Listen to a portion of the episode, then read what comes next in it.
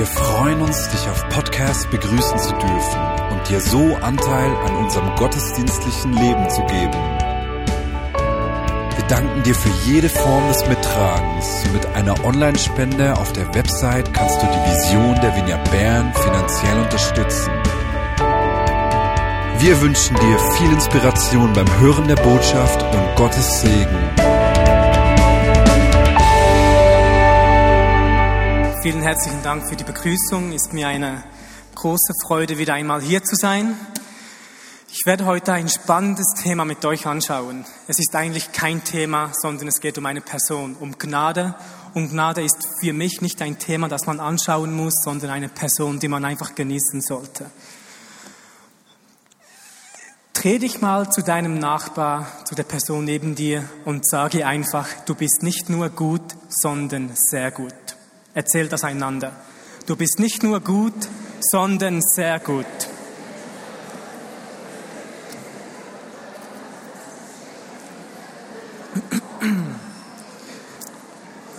Und genau das, okay?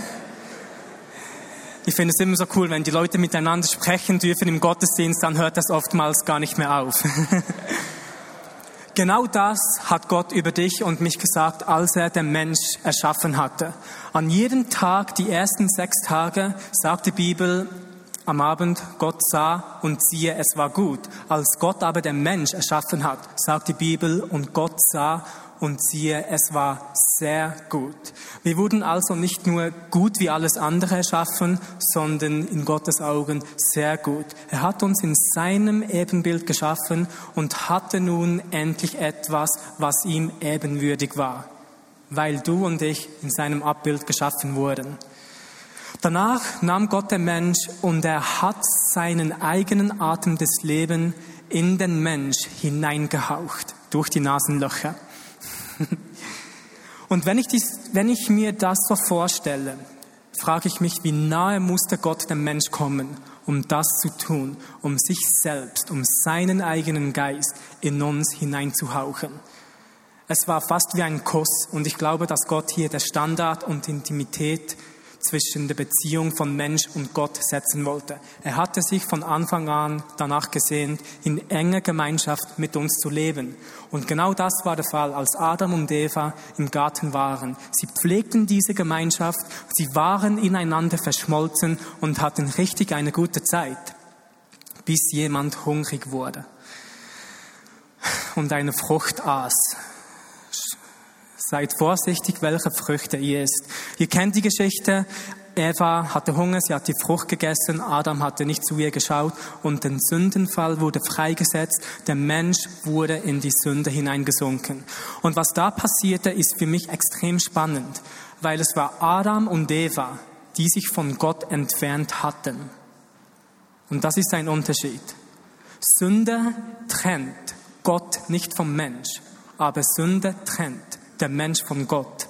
Als Adam und Eva gesündigt hatten, kam dieser Scham, dieses schlechte Gewissen und sie hatten nicht mehr den Mut, zurück in die Gegenwart Gottes zu gehen. Sie hatten diesen Mut nicht mehr, haben aber versucht, Feigenblätter zu sammeln und haben durch diese Feigenblätter einen Schurz gebastelt, um so aus ihrer Sicht wieder vollkommener zu sein gegenüber einander und auch gegenüber Gott. Feigenblätter ist ein symbolisches Zeichen von Gerechtigkeit oder Selbstgerechtigkeit. Durch ihr eigenes Leisten versuchten sie wieder vollkommener zu sein und ihre Nacktheit, ihren Scham dadurch abzudecken. Aber es hat absolut nichts gebracht. Wieso? Weil sie haben sich immer noch von Gott versteckt, von dieser Gegenwart Gottes. Was hat Gott übrigens gemacht in dieser Zeit? Die Bibel sagt, dass Gott im Garten herumlief und Adam und Eva suchte. Er hat geschrien, Adam, wo bist du? Adam war nicht physikalisch verloren, aber geistlich. Und das ist der Unterschied zwischen dem Christentum und allen anderen Religionen. Dass in allen anderen Religionen der Mensch Gott sucht, aber bei uns im Christentum Gott den Mensch sucht. Und als sie wieder zusammen waren, hat Gott etwas sehr Cooles gemacht. Er nahm ein Fell und hat es um Adam und Eva gelegt. Wieso? Weil ihr eigenes Werk, der Schutz, nicht ausreichte. Und was musste Gott tun, um ein Fell von einem Tier zu nehmen? Das Tier musste zuerst getötet werden. Ich glaube, Gott wollte schon hier etwas kommunizieren, etwas Symbolisches kommunizieren, das, was Jesus einmal für uns tun wird. Es gibt viele Juden, die sagen, dass das Tier, das Gott ähm, dort nahm, eigentlich ein Lamm gewesen wäre und ich würde mit dem komplett übereinstimmen. Gott hatte sie also auf eine gewisse Art und Weise wiederhergestellt. Der nächste Schritt schaut für uns extrem brutal aus. Denn Gott hat Adam und Eva genommen und er hatte sie aus dem Paradies geschmissen, um so den Zugang zum Baum des Lebens zu verhindern. Wenn wir das so lesen, haben wahrscheinlich die meisten von uns das Verständnis, dass Gott böse war und er wollte sie richten damit. Es war eine Strafe. Hm. Ich bin davon überzeugt, dass das auch ein Akt der Liebe und Gnade war. Überlegt mal, Adam und Eva waren eine Schöpfung, die gefallen war. Mit diesem schlechten Gewissen, mit diesem Scham. Und Gott hat sich rausgeschmissen, damit sie keinen Zugang mehr zum Baum des Lebens gehabt haben. Wieso? Weil wenn sie immer noch von der Frucht vom Baum des Lebens gegessen hätten, hätten sie für immer als gefallene Schöpfung mit diesem schlechten Gewissen weitergelebt. Und Gott musste sicherstellen, dass sie sterben können, um später wieder mit Jesus aufzuerstehen. Ist eine faszinierende Geschichte, was dort passiert ist. Der Punkt ist, dass so wie Adam und Eva versuchten, durch, durch ihr eigenes Tun, durch das Sammeln der Feigenblätter, wieder gerecht vor Gott zu sein, tun wir das auch immer wieder und haben das Gefühl, dass unser Tun, unser Handeln etwas dazu beisteuern kann, besser vor Gott zu sein. Und ich möchte mit euch ähm, im Römer 5, schlag die Bibel dort auf, einen Vers anschauen. Römer 5, Vers 19.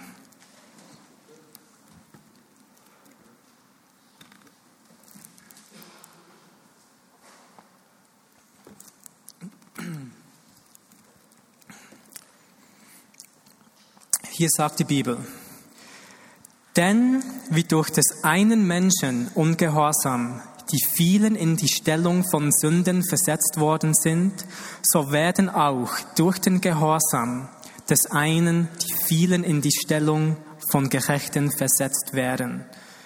Das hört sich extrem kompliziert an, einfacher ausgeschmückt. Es handelt sich um zwei verschiedene Personen, erstens um Adam und danach um Jesus. Also heißt es eigentlich, genau wie durch den Ungehorsam von Adam viele zu Sünder wurden, werden durch den Gehorsam von Jesus viele zu Gerechten.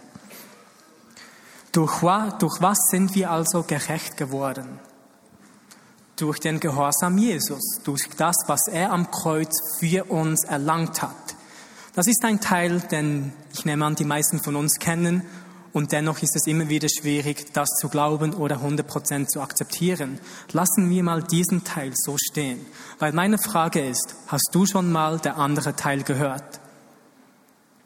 Dass du nicht ein Sünder warst aufgrund von dem, was du getan hast. Wir alle wurden als Sünder geboren und im Bauch als Embryo, Fötus, was auch immer, hattest du keine Möglichkeit, irgendwie zu sündigen. Auch als Baby hast du keine Möglichkeit zu sündigen und trotzdem warst du bereits ein Sünder. Ich hatte diese Möglichkeit übrigens, weil das Erste, was ich tat, als ich auf die Welt kam, hatte der Doktor mich angeschaut und ich habe ihn angepinkelt. Warum habe ich das getan? Weil ich als Sünder geboren war. Seht ihr, es ist nicht unser sündiges Handeln, das, das uns zu einem Sünder gemacht hat. Es war aber unsere sündige Natur, die vom Ungehorsam Adam kam, die unser Handel bestimmt hat. Deine Identität als Sünder hatte zuvor dein Handel bestimmt. Wieso glaube ich, ist das wichtig zu wissen? Ich bin davon überzeugt, dass je mehr wir verstehen, dass wir nicht durch unsere Leistung Sünde waren, umso einfacher wird es zu akzeptieren, dass wir nicht durch unser eigenes Tun gerecht geworden sind oder gerecht werden können vor Gott. Nochmals, deine Identität kommt nie von dem, was du tun kannst. Es geht nicht darum, was du für Gott tun kannst, sondern es geht immer alleine darum, was Jesus bereits für dich gemacht hat. Deine Identität kommt nicht von dem, was du tagtäglich tust, sondern von dem, was Jesus ein für alle Mal am Kreuz getan hat. Wenn du also diesen Jesus kennst und du sündigst, macht dich das nicht zu einem Sünder, wenn du versagst, macht dich das nicht zu einem Versager. Auf der anderen Seite, wenn du diesen Jesus nicht kennst und ihm nicht nachfolgst, kannst du noch so viele gerechte Taten machen in deinem Leben und du wirst nicht vor Gott gerecht sein. Das ist der Deal.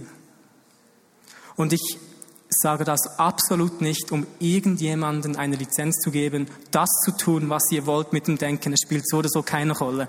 Absolut nicht. Es geht eigentlich ums Gegenteil. Wieso? Weil um längerfristig gerecht und heilig vor Gott zu leben, musst du zuerst glauben, dass du gerecht bist. Du kannst nicht etwas ausleben, das du nicht zuerst glaubst, dass du es bist. Das wird nicht funktionieren. Im Alten Testament wurde man gerecht, wenn man Richtiges tat. Im Neuen Testament ist man gerecht, wenn man das Richtige glaubt. Und das Richtige zu glauben führt immer dazu, das Richtige zu leben. Wieso? Das ist die Art und Weise, wie das Reich Gottes funktioniert. Immer von innen nach außen. Du glaubst etwas, die Gefühle sollten deinem Glauben folgen und das Handeln danach aus. Das Reich Gottes arbeitet von innen nach außen. Vielleicht kennt ihr die Stelle im Römer 14, 17, die sagt, das Reich Gottes ist nicht Essen und Trinken, aber es ist Gerechtigkeit, Friede und Freude im Heiligen Geist. Das ist interessant. Das Reich Gottes ist nicht Essen und Trinken. Es ist nicht etwas, das von außen zu dir nach innen kommt. Es ist aber Gerechtigkeit, das den geistlichen Aspekt abdeckt. Du bist gerecht vor Gott. Und weil du weißt, dass du 100% in Jesus akzeptiert bist, erlebt deine Seele den Frieden, den himmlischen Shalom. Und weil deine Seele diesen Frieden hat und weiß, ich muss nichts mehr tun, nichts mehr leisten, reagiert dein Körper mit Freude und du wirst gerechte und heilige Taten um dich vollbringen. Es fängt an mit zu glauben, ich bin gerecht was dich dazu leiten wird, Frieden zu haben, was dich wiederum dazu bringen wird, ein heiliges und gerechtes Leben mit Freude auszuleben. Das ist die Art, wie das Reich Gottes funktioniert. Die Welt oder vor allem der Feind versucht von außen nach innen zu wirken. Du tust etwas Gerechtes, oh, jetzt bin ich der Held, jetzt kann ich mich gerecht fühlen. Und weil du dich gerecht fühlst, fängst du an zu glauben, dass du gerecht bist. Das ist eine Falle. Vertraut diesen Gefühlen nicht. Vertraut diesen Gefühlen nicht. Du bist nicht ein Waisenkind, das zum Kreuz rennen muss, um gerecht zu werden. Du bist ein Sohn oder eine Tochter von Gott, die vom Kreuz hinweg lebt, weil du bereits gerecht bist. Du lebst nicht zum Kreuz hin, damit dir vergeben wird. Du lebst vom Kreuz hinweg, weil du bereits in seinen, durch sein Werk wurde dir bereits vergeben. Unsere Identität ist im größten Adoptionszentrum, das es je gegeben hat, im Kreuz. Aber es ist wichtig zu glauben, dass du jetzt in diesem Moment 100% akzeptiert und gerecht bist und das deine Taten nicht ändern kann. Weil nochmals, dein Leben wird längerfristig das widerspiegeln, was du selbst über dich glaubst.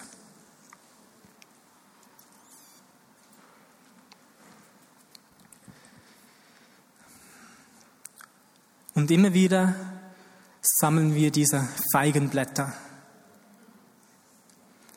weil wir glauben, wir können etwas dazufügen. Wie Adam und Eva im Garten. Feigenblätter bauen uns diese Schurz und haben das Gefühl, wir haben etwas vollbracht. Ist es nicht interessant, dass Jesus im Neuen Testament einen Feigenbaum verflucht hat? Er ging zum Baum, erwartete Frucht und sie hatte keine Frucht. Wieso? Weil Selbstgerechtigkeit niemals die Frucht produzieren kann, die Gott von uns möchte. Und er hatte den Baum verflucht. Aus meiner Sicht auch als symbolisches Zeichen vom Ursprung von Selbstgerechtigkeit, weil Feigenblätter kommen logischerweise vom Feigenbaum.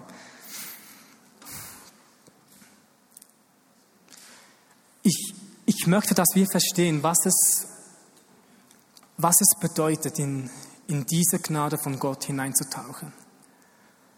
Auch wenn ich hier darüber spreche, es darf nicht sein, dass es nur in eurem Kopf bleibt sondern es muss zu einem Erlebnis werden in unserem Alltag. Der Preis, den Gott bezahlt hat für uns, ist mehr als genug. Wir können nichts hinzufügen und sicherlich auch nichts hinwegnehmen. Er hat einen Preis bezahlt, dass der Zugang zu ihm immer 100% offen ist. Wenn du heute in den Gottesdienst gekommen bist und du musstest dich die ersten zehn Minuten durch den Worship kämpfen um gewisse Dinge, die du letzte Woche getan hast, wieder abzuwaschen, möchte ich dir sagen, geh heute nach Hause und gewinne diese zehn Minuten wieder zurück, weil diese verloren sind. Wenn du etwas verbockst und du musst fasten, Bibel lesen und, und, und, damit du wieder ein gerechtes Gefühl bekommst und du dich so öffnen kannst von Gott, gibst du eigentlich zum Ausdruck, dass du selbst etwas zu diesem bereits schon vollbrachten Werk hinzufügen musst, um das zu erleben, was Gott dir eigentlich umsonst geben möchte. Es geht nicht um uns, es geht nicht um dein Werk, es geht um ihn und um das, was er vollbracht hat. Anbetung stellt man sich nicht die Frage, ob ich würdig bin, ihn anzubeten. Da stellt man sich die Frage, ob er würdig ist, angebetet zu werden. Und dabei schaue ich von mir selbst hinweg, um alleine die Schönheit von Jesus vor sich zu haben. Und in dem Moment, wo wir realisieren, wir können nichts tun, um diese Gnade zu empfangen, ist der Moment, wo Gott sagt, jetzt bist du bereit, um diese zu haben. In dem Moment, wo wir realisieren, dass wir durch Werke nichts von dieser Gnade empfangen können, sondern dass es nur frei durch seine Barmherzigkeit in unser Leben kommt. Das wird immer der Moment sein, wo Gott diese Gnade in dein Leben hineinbläst und dich zu deinem ähm, heiligen und gerechten Lebensstil leiten wird. Wir können nichts tun. Wir können nichts hinzufügen und sicherlich auch nichts hinwegnehmen, weil er hat es bereits getan. Es ist vollbracht. Du kannst nichts tun, um näher an Gott zu kommen und du kannst nichts tun, damit er sich von dir entfernen wird. Nochmals, wenn du etwas verbockst und der Scham kommt, du hast diese Gefühle, dass Gott weit weg ist, dass er sich von dir entfernt hat, ist das eine Illusion. Es ist eine Illusion von deinen Gefühlen, die deinen Glauben nährt, Gott ist weit weg. Es ist aber nicht die Wahrheit. Vielleicht gibt es Leute hier,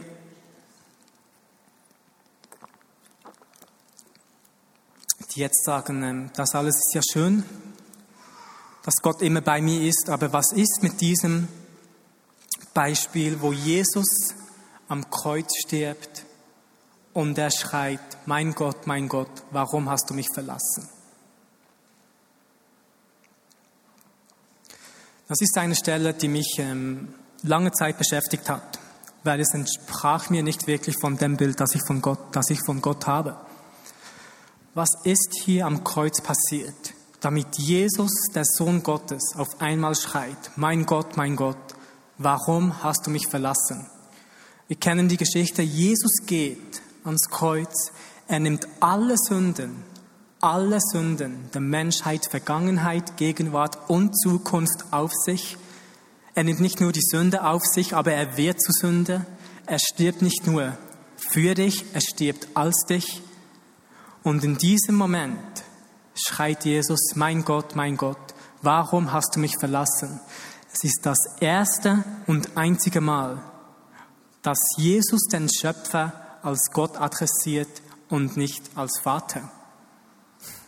Sonst war er immer der Vater, aber hier war er auf einmal der Gott. Was ist hier passiert? Was ist hier passiert? Um das besser zu verstehen, müssen wir ein bisschen die jüdische Kultur kennen. Die Juden in der Zeit von Jesu kannten eigentlich praktisch die Tora, alle kannten dies sehr gut. Die Rabbis haben dies sogar auswendig gelernt. Und etwas, was die Juden trainiert hatten, war es, die messianischen Stellen auswendig zu lernen oder wirklich praktisch auswendig zu kennen, dass wenn der Messias kommt, die Juden sofort wussten, da ist er. Seit klein auf wurden die Juden also trainiert, diese Stellen hineinzuprügeln, bis sie diese kennen. Vor allem die messianischen Stellen waren sehr berühmt zu dieser Zeit. Und einen Brauch, den die Juden dazu mal gehabt haben, war es, wie der erste oder die ersten zwei Sätze eines Abschnittes, eines Psalms oder einer bestimmten Passage zu sagen, um damit Bezug zu nehmen auf den ganzen Psalmabschnitt oder was auch immer. Zum Beispiel, wenn ich den ersten Satz vom Psalm 70 sagen würde, würde ich Bezug auf alles nehmen, was dort drin steht. Und somit hatten alle Juden gewusst, dass mit dem ersten Satz, den ich gesprochen habe, ich eigentlich den ganzen Psalm ähm, Bezug nehme. Jetzt geht mal zu Psalm 22.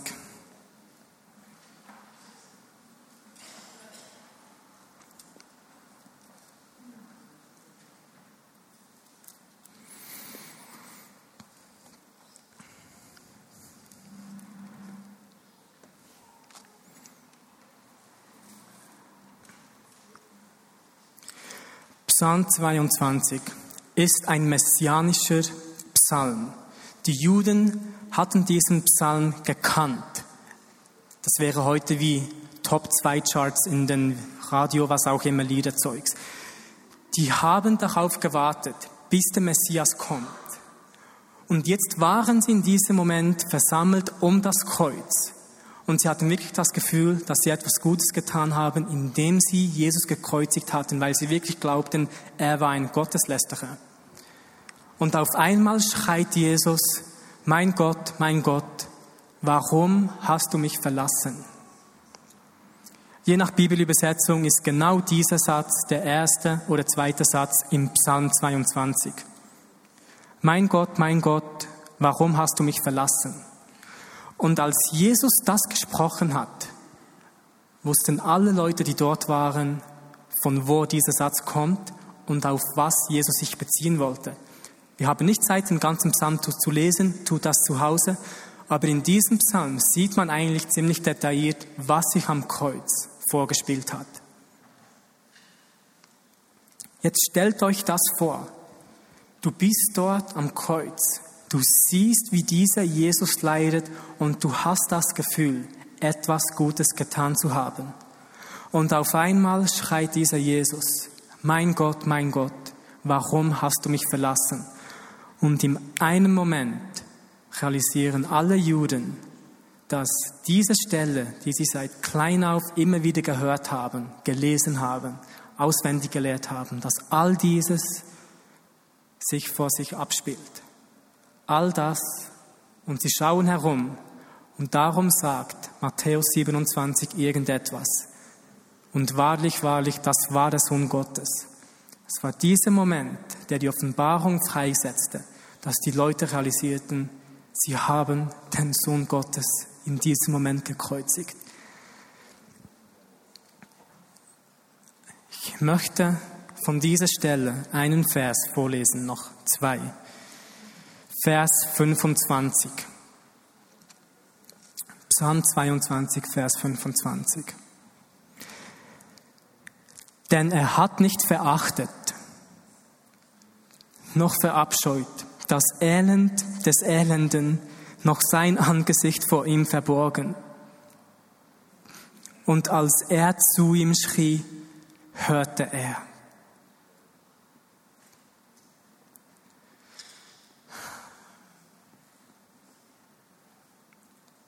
Um wen geht es? Offensichtlich um Gott. Jesus schrie, mein Gott, mein Gott, warum hast du mich verlassen? Die Bibel aber sagt, Gott hat nicht verachtet noch verabscheut das Elend des Elenden, noch sein Angesicht vor ihm verborgen. Und als Jesus zu ihm schrie, hörte er.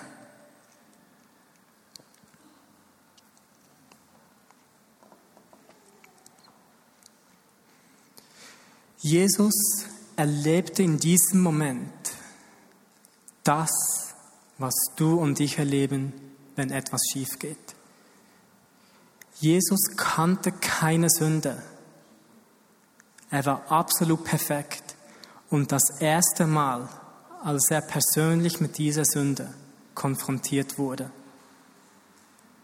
hatte er das Gefühl, Gott hat sich von ihm entfernt.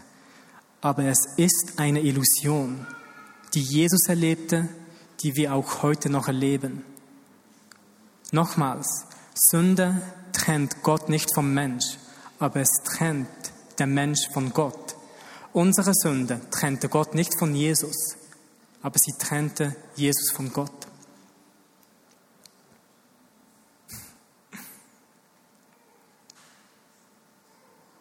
Lustig, als, als ich aufgewachsen bin, ich habe immer wieder gehört, dass Gott sich entfernen musste, weil so viel Sünde da, dort war und Gott heilig und gerecht ist und er der Sünde so nicht ins Auge schauen kann. Ich glaube nicht, dass Sünde Gott so beeinflussen kann, damit er sich entfernen muss, weil er derjenige ist, der die Sünde so beeinflusst, dass diese sich verputzen muss. Ich meine, Jesus selbst war praktisch nur unter den Sünder zu finden. Er wurde ein Freund der Sünde genannt und er tat nur das, was er gesehen hat, was der Vater am Tun war.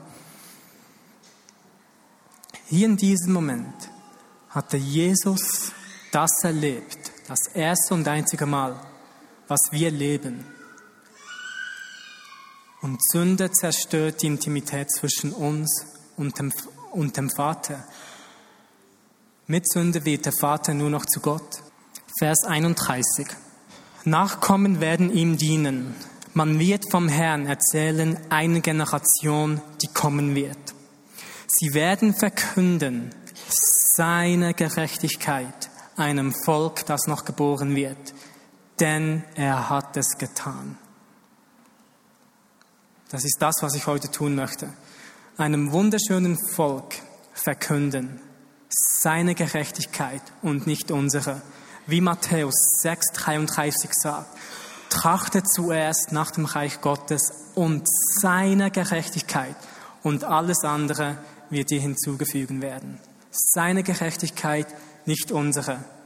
Und der Schluss dieses Verses, dieses Psalms, denn er hat es getan. Es ist vollbracht. Wisst ihr, Gott ist immer besser, als wir denken. Er war nie derjenige, der ein Problem mit uns gehabt hat. Wir waren diejenigen, die ein Problem mit ihm hatten. Deshalb kam Jesus nicht, um Gottes Denken gegenüber uns zu ändern, aber er kam, um unser Denken gegenüber Gott zu ändern. Gott sandte Jesus nicht auf die Erde, damit er uns wieder lieben kann, aber weil Gott uns bereits geliebt hat, sandte er diesen Jesus auf die Erde. Gott hatte immer Ausschau gehalten wo er seine Gnade und Barmherzigkeit offenbaren kann. Aber es waren die Menschen, die sich immer verschlossen hatten, um das zu empfangen, weil sie glaubten, es ist nicht ein guter Gott, sondern ein böser. Und damit hat Gott sich entschieden, den größten Liebensakt ever für immer zu tun, um für ein und allemal zu offenbaren, wie wir, was wir ihm bedeuten. Er gab seinen einzigen Sohn, nicht weil wir wertlos waren, aber weil wir wertvoll sind.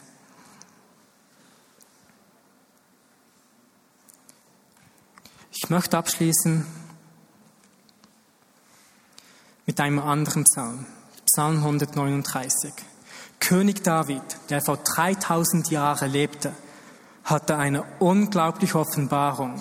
Er hatte etwas verstanden vor dem Kreuz, das viele von uns nach dem Kreuz noch nicht verstehen.